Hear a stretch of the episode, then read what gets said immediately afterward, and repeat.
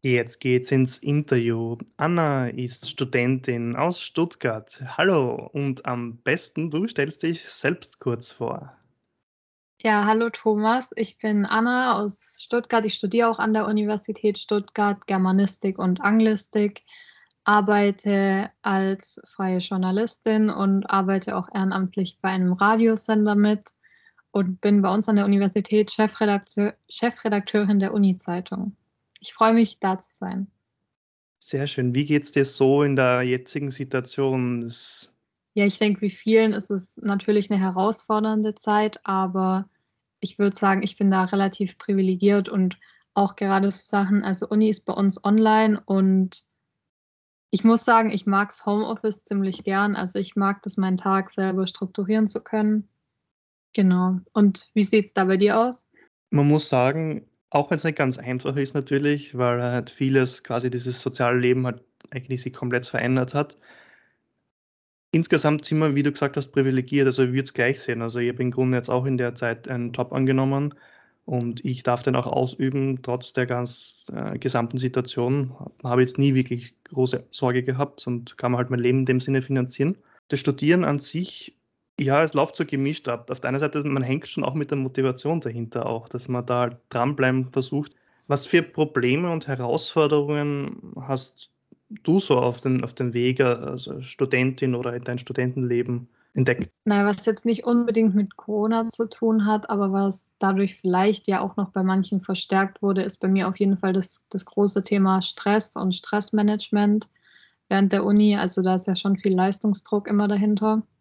Und gerade in meinem Studium oder in meinem Studiengang, ich weiß nicht, wie das bei dir ist, in Germanistik, da zählen, also da zählt dann halt nicht nur das Studium, sondern auch alles drumherum. Also wo engagiert man sich, was macht man noch alles, wenn man sich dann später bewirbt, kann man quasi schon fast gar nicht nur den Bachelor Germanistik vorweisen. Absolut, diese Ent Entwertung in, von Bildungsabschlüssen ist ein Riesenthema, das, weil ich auch selber in, in der Pädagogik quasi im Sozialbereich da was studiere. Das ist auch ein großes Thema bei uns gewesen und ich, wie du gesagt hast, ähm, der Bachelor allein reicht nicht aus, man muss sich halt auf einen Master spezialisieren, dann zum Beispiel so eine Radioaktivität, was wir halt gemeinsam machen, machen. Aber es ist auch wertvoll, irgendwie auf der anderen Seite wieder zu sehen, dass man woanders quasi aktiv wird und sich selber ausprobieren kann, weil man, man soll halt nicht nur ein Fachidiot werden, unter Anführungszeichen, man soll sich halt sozial sich ausprobieren. Und das macht, finde ich mhm. auch einmal, um das Positive zu sehen, einmal die positive Seite aus. Und eine Herausforderung ist, dass man sich da manchmal aufpassen muss, dass man seine Zeit da nicht zu sehr investieren muss, wenn man dies, das und jenes macht, dass man halt auf seinen Fokus bleibt. Das wirst du wahrscheinlich auch kennen. Ja, das stimmt. Da muss ich schon lachen. Das ist bei mir ein bisschen ähnlich, dass ich in meinem Studium manchmal Momente hatte.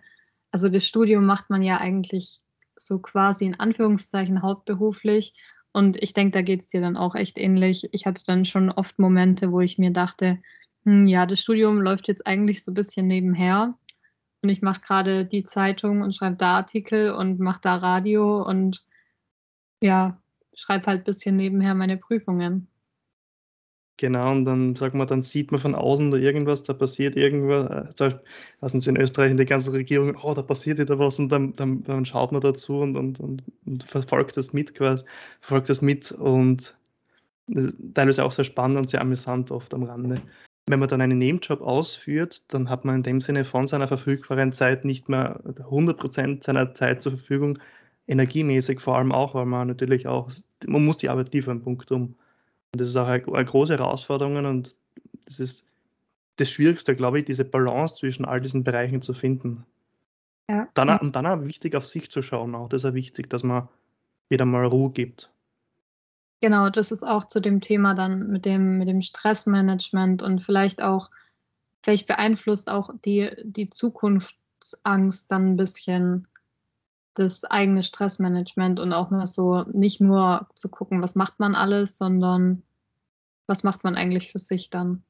Das merke ich auch, dass das unter, unter Studierenden oder gewissen Studierenden schon sehr verbreitet ist, dass man bewusst achtet, dass man diese, diese ich sage Work-Life-Balance klingt immer so abgedroschen, aber dass man schaut, dass man nicht sag mal, da sich zu sehr verausgabt, aber die seine, keine Grenzen auch kennenlernt in dem Sinne. Was, wo kann man seine, seine besten Ressourcen da investieren?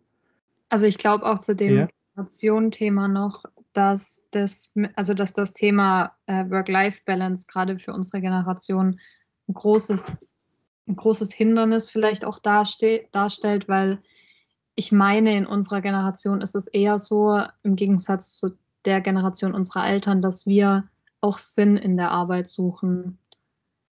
Deswegen habe ich manchmal das Gefühl, stürzen wir uns so arg in die Arbeit, weil für uns ist der Job nicht nur Job, den wir halt machen und dann haben wir Feierabend, sondern wir suchen oder viele von uns suchen, glaube ich, auch einen Job, der uns erfüllt, den wir dann gerne machen und so ist zumindest bei mir, dann nehme ich den halt auch oft mit nach Hause. Hast du Angst, dass du, egal was man jetzt studiert, ob man jetzt Germanistik, Sozial oder sonst was studiert, Angst, dass man keinen Job in der Zukunft kriegt? Also die Zukunftsangst, wenn man jetzt so anschaut, ähm, wenn man jetzt fertig ist, was macht man dann quasi danach, diese Frage?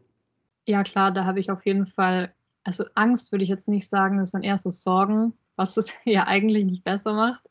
Aber gerade mit, mit so einem Studium wie Germanistik ich weiß nicht, ob es dir da vielleicht ähnlich geht. Damit kann man ja ganz viel machen. Man arbeitet ja nicht auf einen bestimmten Job hin. Wenn ich jetzt zum Beispiel Deutsch auf Lehramt studieren würde, dann wüsste ich, ich werde mal Lehrerin. Aber mit dem allgemeinen Deutsch-Bachelor kann ich so viele Sachen machen und gleichzeitig auch irgendwie nichts, dass da natürlich auch der, der Konkurrenzkampf sehr groß ist. Es gibt ganz viele, die das machen. Da muss man irgendwie immer, immer besser sein, dass man später die Jobs kriegt das passt ja gut zur vorigen Frage. Man muss sich dann immer mehr spezialisieren. Ähm, ich sag mal, sein Humankapital in gewissermaßen so erhöhen, dass man halt einen Mehrwert hat, weil es gibt ja 100 Leute, die ähnlich sind, haben ähnliche Kompetenzen, alle kann man das Ähnliche erwarten. Und in einer kapitalistischen Gesellschaft wird es schwierig, äh, ich sage jetzt herauszustechen oder irgendwo seinen Platz zu finden.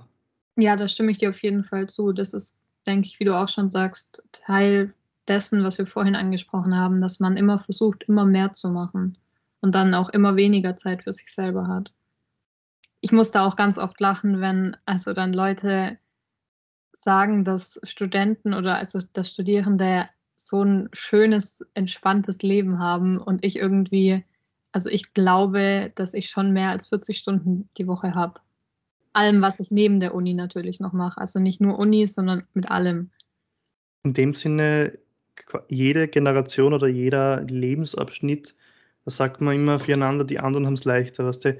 ähm, und äh, ja, in die, die, wie haben die Lehrer früher immer gesagt, äh, nach, der, nach der Schule, der, in der Schulzeit, da werden sich alle zurückerinnern, wie super toll das war. In dem Sinne, ja, vor der Zeit hat man weniger investiert, aber es war schon ein mentaler Druck auch dahinter.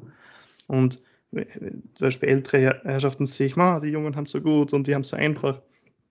Alle, alle sagen das füreinander. Also das ist eine Aussage, die ich sowieso nicht sinn, sinnvoll finde oder sinnbefreit, finde ich. Ja, das stimmt. So habe ich tatsächlich noch gar nicht wirklich drüber nachgedacht. Das ist ein guter Gedanke. Gerade wenn wir mit der 40-Stunden-Woche gesprochen haben vorhin, schafft man das dann neben einem Studium in dem Sinne zu arbeiten? Wie schafft man diese Vereinbarkeit?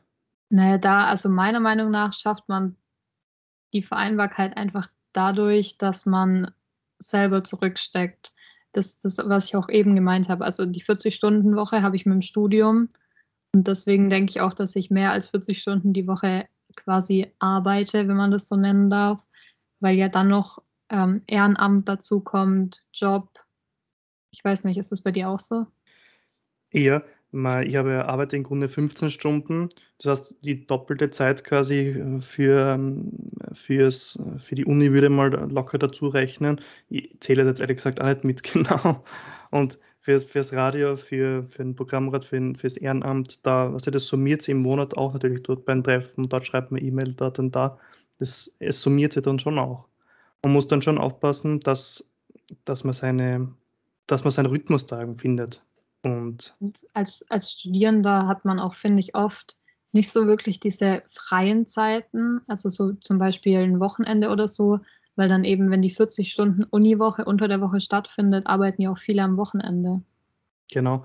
Mein Vorteil ist halt, dass ich muss jetzt nicht vor Ort sein, sondern ich kann das da zu Hause machen in dem Sinne. Und natürlich ändert sich das nachher im Laufe des Studiums ab mit den gesamten Kursen und Vorträgen, die halt dann wirklich auch in Präsenz sind, wo du an, äh, sag mal, da, ähm, Anwesenheitspflicht hast. Das variiert dann natürlich ja. Also ich glaube, das ist die große Kunst. Das kann man nicht in dem Sinne ähm, generalisieren. Das finde ich aber jetzt total spannend, was du sagst. Ja. Würdest du sagen, weil du ja meinst, du hast den Vorteil, dass du es zu Hause machen kannst, ist es dann weniger Arbeit für dich? Ich würde jetzt ja und nein, ja, weil ich kann, ich bin nicht gleich äh, vom, vom Weg her. Ich bin da, wo ich immer da bin. Das ist der große Vorteil. Ich habe da meine ganze Infrastruktur aufgebaut. Das ist der, der große Vorteil da. Das ist, wie gesagt, die Homeoffice-Geschichte. Obwohl ich nahe der Uni lebe und einen kurzen Weg dorthin habe, das Miteinander sich auszutauschen, miteinander zu kommunizieren, das ist ein großer Nachteil, den ich zu Hause nicht habe, außer halt in den eigenen vier Wänden, wo du halt deine, deine Kollegen da gleich ums Eck hast. der, der Austausch, das macht ja eine große Uni aus.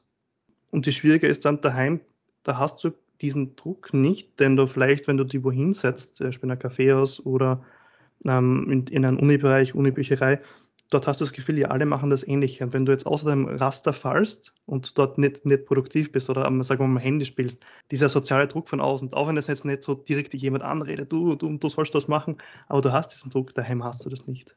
Daheim kannst du jetzt YouTube aufmachen, das kümmert keinen. Auf der Uni wird es schwieriger auf dem iPad, wenn du mal YouTube-Video schaust. Ja, stimmt. Würdest du sagen, du brauchst zu Hause dann, dann länger für bestimmte Aufgaben? Man kann schon so sagen, ja.